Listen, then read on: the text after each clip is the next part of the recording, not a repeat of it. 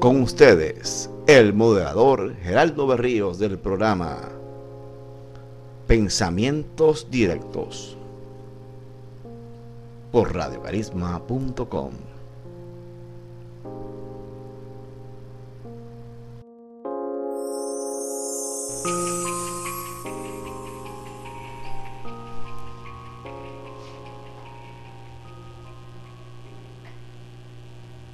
Saludos a todos, más que bendecido por estar aquí en el excelente estudio de Radio Carisma, que es un estudio que está disponible para que tú también puedas hacer tus programas y transmitir tus mensajes, más que bendecido y alegre por el mismo don de la vida. Eh, estoy grabando aquí en 4 de julio el programa Te habla Geraldo Vejío y este es un día que se conoce en el mundo entero, no solo por la película, sino también por el 4 de julio de 1776, que se le llama el Día de la Independencia de Estados Unidos, pero más propiamente hablando, es el día de la Declaración de Independencia, en que representantes de las colonias en aquel entonces eh, redactaron y aprobaron un documento de declaración de independencia que, lógicamente en aquel momento Inglaterra lo rechazó y de ahí se desarrolló la guerra de independencia. En ese documento eh, se reclamaba los derechos naturales del ser humano y enfatizaron en tres derechos básicos, el derecho a la vida, el derecho a la libertad y el derecho a la búsqueda de la felicidad. Ahora, yo voy a comunicarme con ustedes no solo pensando en Puerto Rico, sino pensando en que de muchos países nos están viendo y quizás no entienden unas cosas que pasan en nuestra isla, que podrá ser pequeña en extensión territorial, pero es inmensa en temas y es inmensa en las pasiones y en muchos dramas que se desarrollan. Aquí en Puerto Rico, al mes de julio se le llama el más político del año. Y no es porque ya en campaña, sino porque serán las celebraciones que propician que las fórmulas, que las tres vertientes principales eh, de condición política o estatus político se manifiesten. Y voy a decirlo como un preámbulo porque mi tema es otro, pero tengo que ponerlo en contexto y aunque estoy grabando en julio, el tema se presta para todo el año. Miren, ya les mencioné que estoy grabando el 4 de julio. Y en la declaración de independencia, fíjense lo que digo, el día de la declaración de independencia, todavía en ese momento no se ha logrado la independencia. Pues mire, los tres derechos que les mencioné fueron el derecho a la vida, el derecho a la libertad y el derecho a la búsqueda de la felicidad. ¿Cuántos seres humanos no buscamos eso en el mundo entero? Indistintamente del país que sea, indistintamente de tus creencias o ideologías, son tres derechos fundamentales. En aquella declaración de independencia también hubo un señalamiento sobre abusos atribuidos a Inglaterra o Gran Bretaña, como usted quiera llamarle. Pues mira, aquí en Puerto Rico, aparte de eso, pues tenemos el 17 de julio, que es el natalicio de Luis Muñoz Rivera, que fue el padre de Luis Muñoz Marín, que fue el gran líder autonomista. Tenemos también el 17 de julio, que es el natalicio de José Celso Barbosa. Y aquí yo tengo que hacer una aclaración y voy a decir algo que debo aclarar. No corresponde ni a la emisora Radio Carisma ni a la comunidad León de Judá. Pues mira, yo tengo mi ideal político como todo el mundo y me identifico con lo que le llaman ELA, pero tengo que confesar que tengo una gran admiración a José Celso Barbosa, como también tengo Celso Muñoz Marín, pero en el caso de José Celso Barbosa, es una persona que enfrentó doble racismo, tanto en Estados Unidos como en España. Y ante los objetos que él enfrentó, para él la violencia no fue alternativa y se dedicó a la profesión de la medicina para hacerle el bien a la humanidad. Usted puede tener las ideologías que quiera, pero para mí eso es admirable y de verdad que Barbosa es digno de admiración. Entonces, eso es el 27 de julio. Ya les dije, el 17, Natalicio Muñoz Rivera, el 27, José Sergio Barbosa, que entonces ahí se congregan los estadistas, y el 25 de julio es el día de la constitución del Estado Libre Asociado.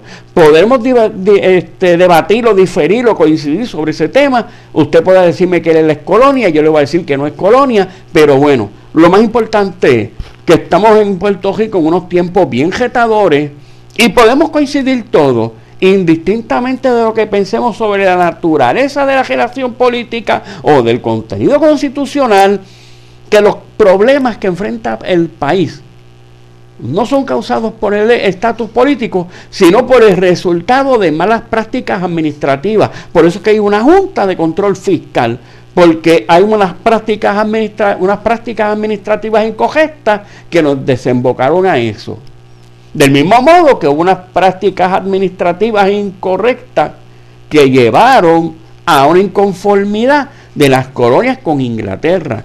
Y debo hacer también una parte, que por poco se me olvida, que el 25 de julio no solo es el día de la Constitución, sino también se recuerdan los asesinatos en el Cerro Maravilla y la invasión de Estados Unidos por Guánica en 1898 y lo del Cerro Maravilla fue en 1978, que esos son dos motivos que permiten que los independentistas se reúnan. Quiere decir que tenemos en julio motivos de reunión de las tres principales vertientes políticas. Por eso es que es el mes más político.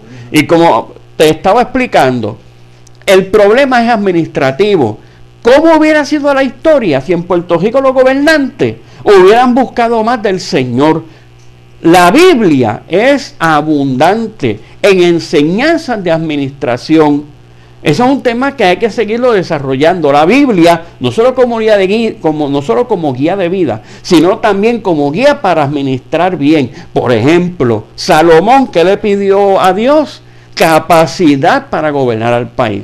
Si vemos a Jesús, no solo en sus palabras, sino en el ejemplo, él tenía que administrar con sabiduría para que hubiera los recursos suficientes, no solo para él sobrevivir, sino también para los apóstoles y quienes estaban con él.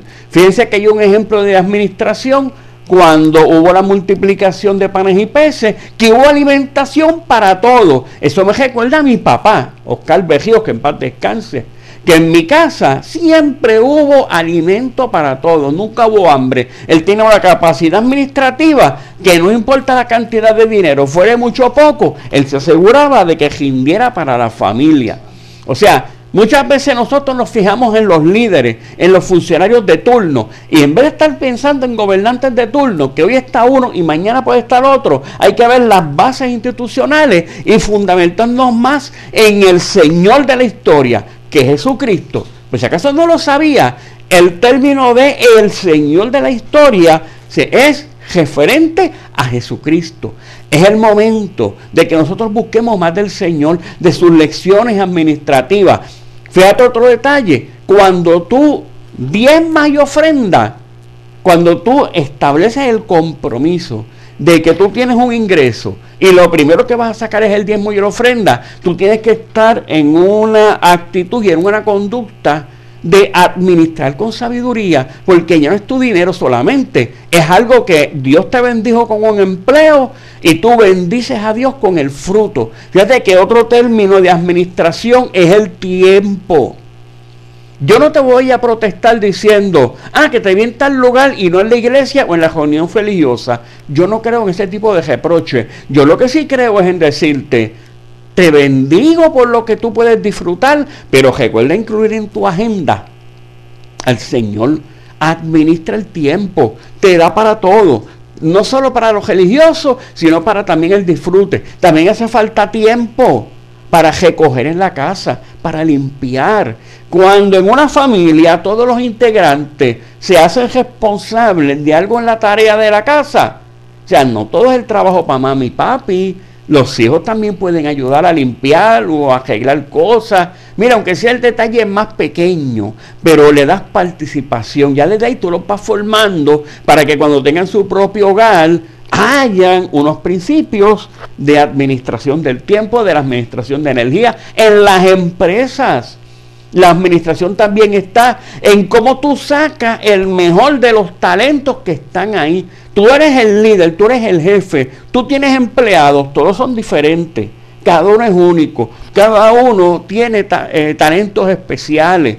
Pues mira, si tú identificas cómo es cada cual en la mayor medida posible y tú logras que cada uno dé el máximo, que cada uno se siente alegre y a gusto, eso es otra forma de administrar. De manera que hoy, 4 de julio, mi mensaje es, más allá de ver las cuestiones políticas, las ideologías, es que aprendemos de los sucesos históricos y de los problemas del presente para tomar medidas para administrar mejor y por ende darle vida a la vida administrando bien y decirle al Señor, tú me diste la vida, tú me diste las bendiciones, yo te devuelvo un testimonio de buena administración y de gratitud que no solo le dé luz a mi vida, sino que le dé luz al mundo y energía positiva y energía forjadora. Dios te bendiga, hermano y hermana.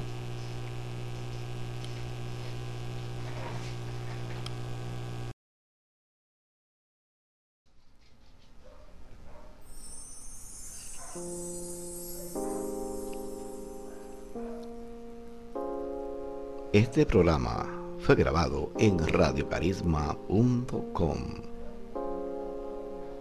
Puedes llamarnos para tus promociones, ediciones a radiocarisma.com al teléfono 787-599-2706.